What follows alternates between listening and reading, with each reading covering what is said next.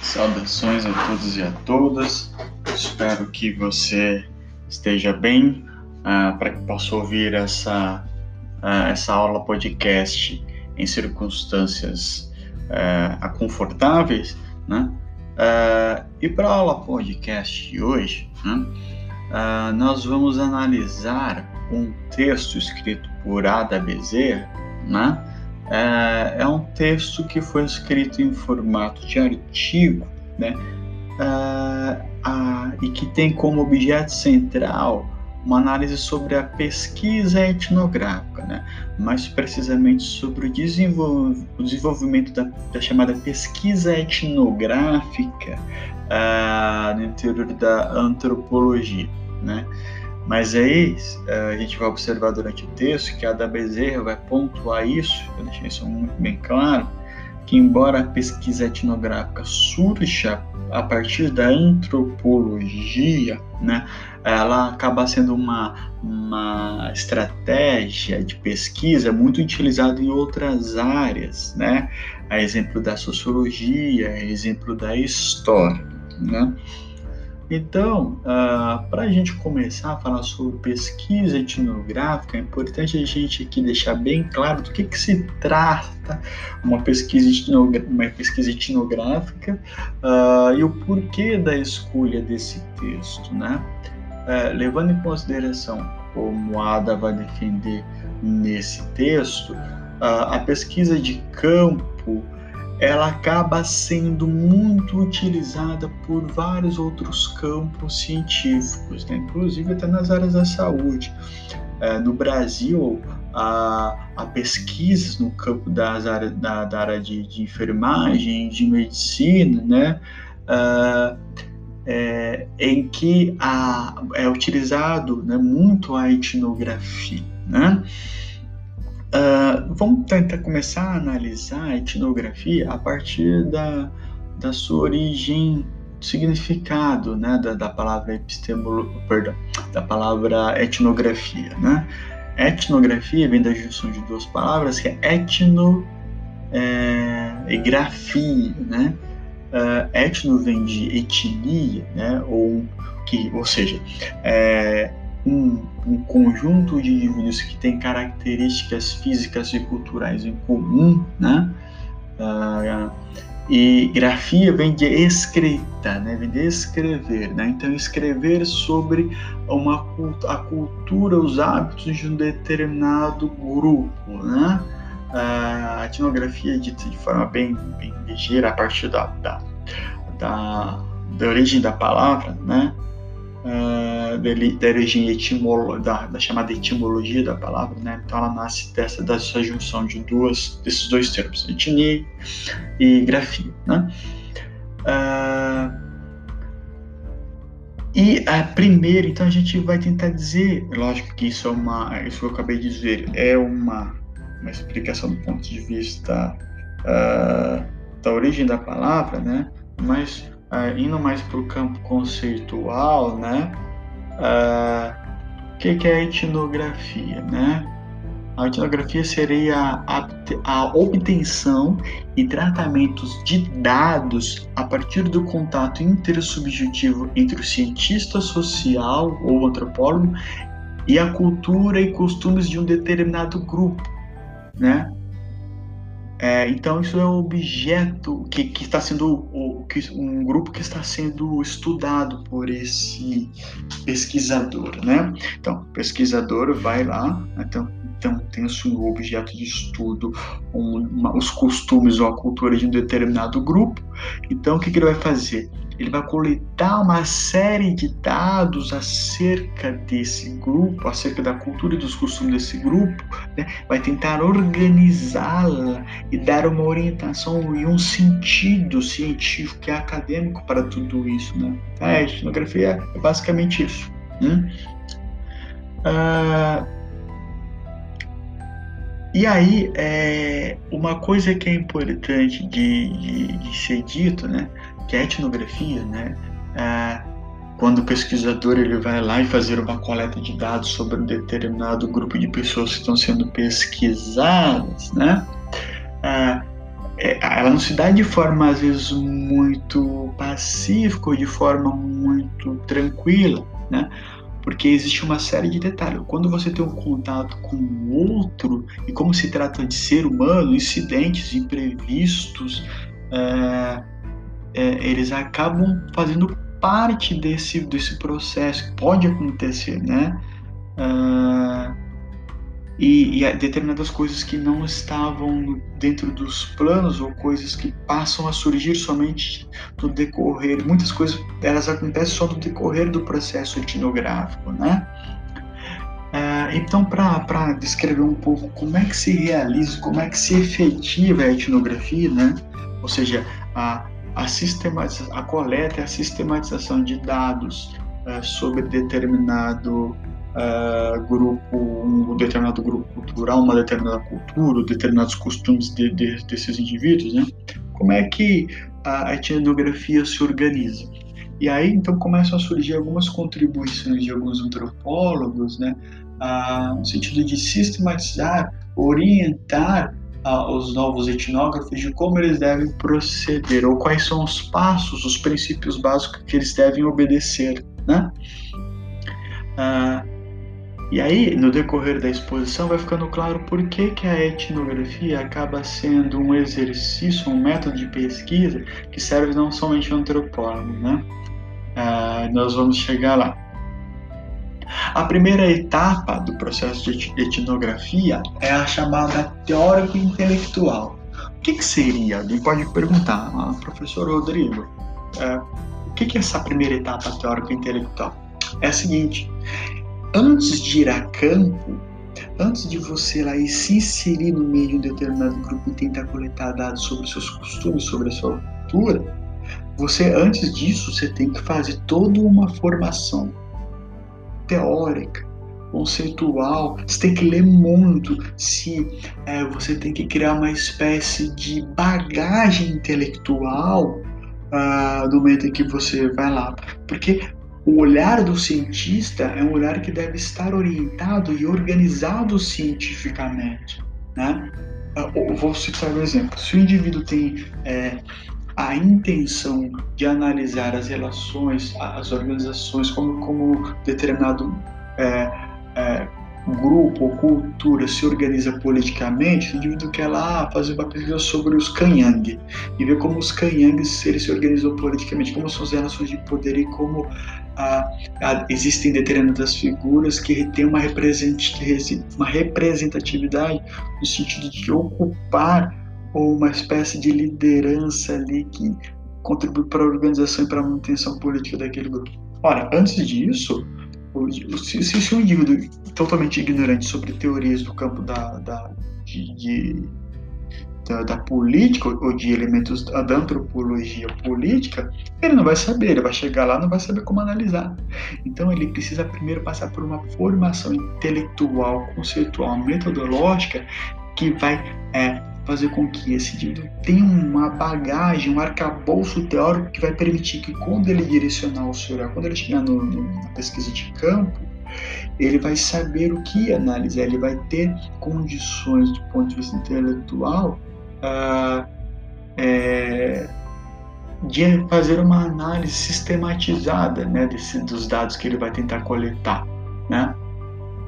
Então não adianta o indivíduo achar que se somente chegar lá no, no interior de um determinado grupo cultural, uh, ele quer analisar, por exemplo, os aspectos religiosos daquele povo, se esse pesquis, pretenso pesquisador não tiver desenvolvido uma leitura, uma imersão, se mergulhar nos livros sobre essa temática, ele vai ser como qualquer outra pessoa, né, que tem apenas curiosidade e não tem nenhuma competência científica para ele. Então a primeira etapa é essa, teórico intelectual sentar a bunda é, e se debruçar diante dos textos e devorá-los. Né? É isso. Né? A segunda etapa, a segunda etapa da, do, da, da, pesquisa etnográfica seria a prática precisamente dita. Na verdade, a, a, teoria, a sua formação prévia, teórica intelectual, já é uma prática, é uma prática intelectual e teórica. Só que aqui a gente está falando de uma prática no momento em que o indivíduo põe a mão na massa no sentido de é, ir a campo, né? Uh, e aí, pra, no, no, primeiro momento, ele vai ter que fazer todo um processo de, de organização. Ele tem que se organizar, criar uma, uma, uma espécie de cronograma ou de um planejamento. A parte do planejamento é fundamental, né? Ele tem que saber como vai ser será a forma da estadia no momento que ele estiver inserido no interior daquele grupo, né? Como vai ser o acesso dele à alimentação e medicamentos, caso ele precise, né? Se ele vai precisar contratar ou ter o apoio de um informante, quem vai ser esse informante, né? Entre outras questões, então é o momento da, uh, do planejamento dessa prática. Ele precisa se preparar. Né? Ele não vai chegar lá é, sem avisar e, e sem, e, se tem todo um processo de planejamento anterior ao, a, ao processo de pesquisa etnográfica. Né? Aí, no, no, momento em que ele planeja, ele tem acesso, ele está no interior daquela cultura, né? É, ele começa a fase chamada de olhar, ouvir, né? E escrever. Olhar, ouvir, escrever. Inclusive, uh, tem um texto do Roberto Cardoso de Oliveira que trata desse olhar, ouvir, escrever, né? Que inclusive foi deixado como uma leitura complementar a, esse texto aqui. Né? É um texto clássico do antropólogo importantíssimo aqui no Brasil, Roberto Cardoso de Oliveira, que inclusive tive o prazer de conhecer num dos eventos de antropologia na universidade onde eu estudei. Né? E na minha graduação houve um evento que homenageou a obra de Roberto Cardoso de Oliveira e eu tive o prazer de de ouvir algumas vezes né, e conhecê-lo pessoalmente. Né? Bom, mas o que nos interessa aqui é o tal do olhar, ouvir e escrever. Né? Ah, e é importante, uh, e, e, o Roberto Cardoso de Oliveira vai dizer que esses são processos fundamentais do, da pesquisa de campo, da pesquisa etnográfica, né? Uh, porque o Roberto Cardoso de Oliveira vai, vai dizer o seguinte: depois de ter, se for, ter, ter recebido uma carga teórica intelectual, é, consultado livros, professores, aprendido sobre o foco da sua pesquisa, né, seja analisar a, as práticas esportivas de uma determinada cultura, seja para analisar as relações de parentesco, seja para analisar a, a as atividades de recreação, seja para analisar a dimensão religiosa, seja para analisar os hábitos alimentares, seja para analisar uh, as, as, relações uh, de parentesco, não sei se eu já disse, enfim, né? Uh, todas as possibilidades de pesquisa no interior de uma cultura. Então, depois de ter pesquisado e lido muito, ele vai conseguir olhar quando ele chegar aí a, a, no, numa pesquisa de campo, quando ele está no interior dessa cultura, ele vai, o seu olhar já vai estar é, é, munido de uma espécie de lente ah, e, e, ele vai enxergar essa cultura já a partir dessa, dessas lentes conceituais. Então ele vai conseguir a direcionar o seu olhar para aquilo que é importante, né? E ele não consegue fazer isso do nada, ele consegue consegue isso através de um treinamento intelectual, é, teórico anterior ao processo de ir a, a, campo, né? Então, o olhar, porque o olhar é treinado, o olhar do, do cientista é um olhar treinado, né? Ele tem que olhar para aquilo que realmente importa para a sua pesquisa. E ele só vai saber como fazer isso é, se ele tem referenciais teóricos antes disso. Vamos imaginar uma situação do indivíduo, do engenheiro florestal, pegando ciências da natureza. Se você manda um, um, alguém para analisar uh, determinadas características que são importantes para a análise de uma árvore ou de alguns aspectos de uma determinada árvore, se esse indivíduo não tiver conceito, tiver base teórica para analisar, ele vai olhar para uma árvore e não vai saber o que fazer diante dela, porque ele não tem um arcabouço teórico científico e vai ficar perdido. Com, com a atividade de etnografia é a mesma coisa, se o indivíduo é colocado no meio de uma cultura e, e, e pretende analisar ali, ele não tem nenhum um, uma formação teórica intelectual sólida, ele não vai saber o que fazer, ele não vai saber para o que olhar, ele não vai saber para onde seu olhar deve ser dirigido. Outro passo que faz parte do momento em que o, o pesquisador, o etnógrafo está em campo, é o ouvir, né? Porque é, é, ele vai, ele vai escrever, né, no momento que ele estiver escrevendo, ou, ou faz na prática etnográfica propriamente dita, né? É, ele vai escrever aquilo que o olhar dele observou e que é importante para sua pesquisa. Ele vai descrever aquilo que ele ouviu e que também tem importância, porque ele não pode sair escrevendo tudo, né? ele tem que escrever aquilo que é importante do ponto de vista antropológico, do ponto de vista da pesquisa, do ponto de vista sociológico, do ponto de vista historiográfico. No caso, se ele for um historiador ou um, um, um, um sociólogo, né? Então, ele não vai anotar tudo que ele ouvir, ele tem que anotar aquilo que seja pertinente e importante né, para sua pesquisa. Então, ele tem que saber olhar, ele tem que saber ouvir, para que a partir desse olhar e ouvir, ele consegue captar aquele, o que é importante para a análise daquela cultura e a partir então fazer registro. Ele começa a, a, fazer, a fazer anotações daquilo que ele ouviu, daquilo que ele olhou, daquilo que percebeu a partir dessa, dessa prática.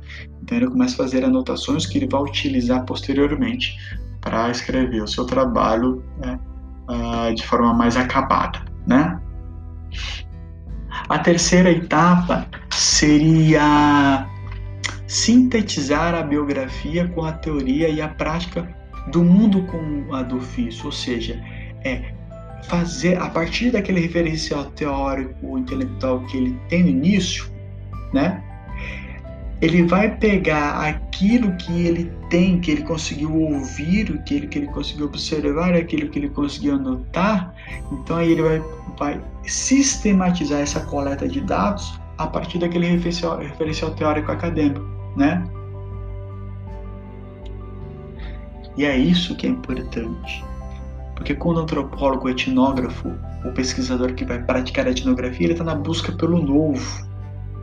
Buscar aquilo uh, está nas entrelinhas, nos significados, nos símbolos, aquilo que está arraigado nos significados que estão por trás das ações culturais daquele povo e compreendê-los dentro da sua máxima, ah, da sua, do, do, do, seu mais íntimo caráter é, cultural, né? A gente só consegue saber o que é importante numa análise disso com uma boa formação teórica, saber olhar, saber ouvir, saber anotar aquilo que é importante né? E o novo, e essa descoberta do novo, da, daquela dimensão cultural, da, da, da complexidade do outro, né? A gente, a gente só consegue encontrar é, informações novas relevantes a partir desse esforço, né? Inclusive, a etnografia, ela é muito para a antropologia atual e para as pesquisas que demandam uma espécie de observação, uma pesquisa de campo, né? Uh, ela, ela no, no, século XX, ela, ela defende que o pesquisador tem que ir a campo e o, et, o etnógrafo, a pessoa que está vindo a campo, se ele quer pesquisar e, e conhecer uma cultura, ele tem que inserir naquele meio. Né? Ele tem que viver, ele tem que conhecer a lógica cultural do, do, do seu interior, não a partir da, das palavras de um terceiro ou de alguém que de fora, né? que, que um dia viu os comportamentos de uma determinada cultura e repassou as informações para ele. Não, né? porque isso era muito comum, a chamada antropologia de, de escritório. Né? muitos os antropólogos, muitos antropólogos ali no, no final do século XIX mandavam é, determinados indivíduos para colher dados de uma determinada cultura, sendo, ou seja, o próprio antropólogo não ia a campo. Ele ficava dependendo da descrição de pessoas que ele enviava, porque ele não queria ser do seu, do seu conforto, né, do lado do seu, do seu escritório, então ele mandava alguém. Por isso que a gente chama de antropologia de escritório. Só que isso passou a ser altamente criticado no momento em que as pesquisas, os antropólogos começaram a defender a ideia de que para compreender uma cultura é preciso observá-la do meio, porque a complexidade das relações que se realizam no interior de práticas, de costumes, de hábitos, de símbolos, de valores presentes no interior de uma cultura, ela só pode ser analisada quando você está imerso até daquela aquela complexidade. Porque se você ficar é, dependendo somente de descrições de outros, primeiro que você não está inserido, você não tem como captar a complexidade, a profundidade de tudo aquilo. E você acaba se correndo o risco de ser superficial, de acabar pegando descrições muito pouco, é, muito pouco profundas. Né? Para não ficar correndo risco de ser uma espécie de antropologia que escreve apenas curiosidade do povo. Não, a antropologia ela não, não é uma ciência da curiosidade. É uma ciência que tenta se aprofundar na lógica cultural do outro, né, para permitir a e isso nos permite então conhecer a complexidade da espécie humana dentro do seu caráter cultural, né? E a partir disso a gente acaba conhecendo mais um pouco de nós mesmos. Bom, a observação participante, ou seja, que o etnógrafo ou o pesquisador, quando ele vai a campo, ele é, a gente chama de observação participante porque ele está observando aquela cultura e participando dela, participando das relações que, que são realizadas ali no meio, né? E aí, pra, porque, até porque para ele ser bem recebido pelos indivíduos que estão lá no interior dessa, da, dessa cultura, ele precisa uh, ganhar a credibilidade. Então, ele precisa estar lá pra, participando de todo o processo, né?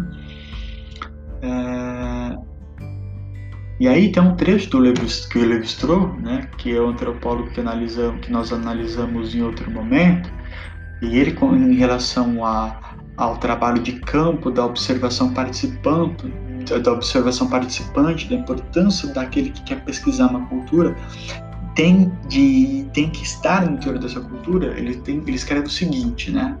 Abre aspas. É por uma razão muito profunda que se prende à própria natureza da disciplina e ao caráter distintivo do seu objeto que o antropólogo necessita da experiência de campo, né? Para ele, ou seja, para o antropólogo, ela, né, a antropologia não é, é nenhum objetivo da sua profissão, ela é nenhum objetivo da sua profissão, nenhum remate da, de sua cultura, nenhum aprendiz, uma, uma aprendizagem técnica. Ela representa um momento crucial. Ela quem? trabalho de campo, né, observação de campo, representa um momento crucial de sua educação, antes do qual o antropólogo poderá possuir conhecimentos descontínuos que jamais formarão um todo.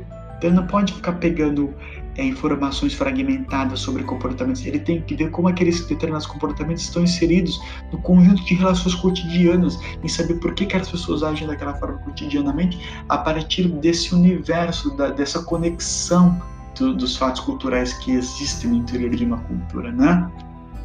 É, porque só assim esses conhecimentos se prenderão num, num conjunto orgânico, então e, e, vão adquirir nesse sentido uh, o que faltava anteriormente para o antropólogo conseguir compreender a, a, lógica de uma determinada cultura, né? E no fim, né, o, tudo isso, aquela preparação teórico-metodológica que o pesquisador tem que realizar antes de ir a campo, né? E depois quando ele vai a campo, ele tre com o olhar treinado, com o ouvir, com seu ouvido treinado com uma escrita treinada para aquilo que é importante. Depois disso, ele retorna então com todos aqueles dados coletados, com sua com seu diário de, de pesquisa, né? E aí ele vai sistematizar esses dados, né? A partir de uma forma uh, acadêmica, ou seja, ele vai escrever uma monografia, ele precisa obedecer um sistema de escrita uh, que se enquadre ou que tenha sentido no interior da, da dos campos do, do, das instituições científicas. Né? Então ele vai escrever ela em forma de monografia, em forma de dissertação, em forma de tese. Né? Importante é que o, o, etno, o pesquisador, o etnógrafo, então se atente para esses tipos de elementos. Né? Uh, e a escrita etnográfica, uh, ela, ela deve ser realizada a partir de uma da chamada polifonia, do modelo dialógico, né? E o que, que é a polifonia? Né? Poli vem de muitos, fonia vem de sons, né? O diálogo, várias vozes, né? no sentido de várias vozes, né? É, e esse modelo ele propõe que o texto né, do etnógrafo, para ser eficaz, precisa se distanciar das intenções do próprio autor para se concentrar nas potencialidades criativas do leitor, né? Ah, isso é algo que fica muito presente, no, no, que é muito defendido no interior da, da, da, da, antropologia que nasce na década de 70, então tinha um antropólogo chamado Clifford Geertz que defende isso. Eu tenho que tomar cuidado de não tentar é, se, fazer com que o autor ele se distancie de intenções pessoais em relação à produção da sua etnografia, porque o seu trabalho vai ser lido por uma série de outros leitores que também vão ter uma interpretação uh, em relação àqui, àquilo que foi criado e que vão a partir daquela produção etnográfica realizada por um determinado pesquisador, é, dar contribuições também para uma análise daquela cultura que foi analisada, né? E outra coisa que o que o que, que chama-se atenção é que é precisado tomar cuidado com os informantes nativos, porque muitas vezes o trabalho etnográfico vai depender da, da, da de que algum nativo passe algumas informações, apresente o, o, o, o pesquisador para a população que faz parte do grupo pesquisado, né? Sobretudo se o antropólogo não souber a língua dos pesquisados, dos nativos, né? Então ele vai depender de um tradutor. Né? E aí, uh, no final do texto, né, já indo mais caminhando para o texto, uh, a, Ada Bezerra começa a dar alguns exemplos né, que foram registrados por alguns antropólogos que mostram a importância de saber é, se posicionar das implicações que a presença de um, um determinado pesquisador pode ter no interior de um determinado um grupo que está sendo pesquisado e as, e, e as consequências da escolha de determinados informantes, né? Caso que muitas vezes é o, o, pesquisador que vai a campo precisa, né? E aí para isso ele cita o exemplo do Berryman, né? Do Jared Berryman, que ele foi fazer uma pesquisa dos Paharis, que é um grupo que fica no Himalaia, né? E eles têm resistência da, da ausência de alguém que vem de fora, porque eles encaram alguém que vem de fora como missionários religiosos que vão tentar impor sua religião sobre eles, ou então de é, membros do, do governo que vão lá é, cobrar impostos, né? Outro exemplo, né? É, de como às vezes é difícil ter acesso a uma determinada população e como é importante a presença de um mediador, né, de um informante. Até uma pesquisa feita pelo antropólogo chamado William Foote White, que ele vai fazer uma pesquisa de um determinado comportamento, né, de características culturais uh, numa região urbana chamada Cornerville, né. Uh, e é uma, uma pesquisa que foi publicada em 1943. Nessa pesquisa, é, o William Foote White, ele vai, ele, ele tá, ele, a intenção dele é pesquisar as relações sociais e culturais numa, num bairro é, italiano dos Estados Unidos, né, é, conhecido pela presença da máfia, né, e aí ele percebeu que para ter acesso àquele, àquele lugar, ele percebeu que ele necessitava da, da, da, de que um informante, de que acompanhasse o Footwatch em suas pesquisas, alguém que fosse de confiança né, daquela população. Então, somente assim que ele conseguiu ter acesso e ter uma espécie de segurança e credibilidade em relação às pessoas que estavam aceitando o Footwatch. A gente está falando de pessoas que só fazem parte de uma cultura ocidental urbana americana, né? Então é preciso que o pesquisador tome cuidado até mesmo em contextos como esse, né? Ah, e aí, né, ele mostra, então, a partir desse exemplo, da importância que tem o, o informante nesse processo. Ah, e uma pesquisa feita pelo Roberto Velho, né, um outro antropólogo, ele disse que muitas vezes ah, um, indivíduo, que, às vezes um informante, ele tem um contato mais facilitado com alguém que seja dos grupos mais elitizados de uma determinada cultura, enquanto outros e outros informantes, esse, esse informante, no entanto, ele não tem acesso às castas mais baixas uh, daquela sociedade. E, por outro lado, existem indivíduos informantes que têm mais fácil, mais fácil acesso a indivíduos de uma casta inferior, inferior em relação quando comparados a castas superiores, ou seja, a importância do informante. E é importante você saber também que o pesquisador de campo não se deixa levar pelos interesses, ele tem que tomar cuidado porque às vezes o informante tem interesses pessoais nos relatos, na ajuda que ele dá. Então, o antropólogo, o pesquisador de campo tem que se atentar muito bem para esses detalhes, né? E isso serve para qualquer pesquisa de campo. Então, quando vocês, todas essas falas que aqui foram realizadas servem para qualquer tipo de pesquisa de caráter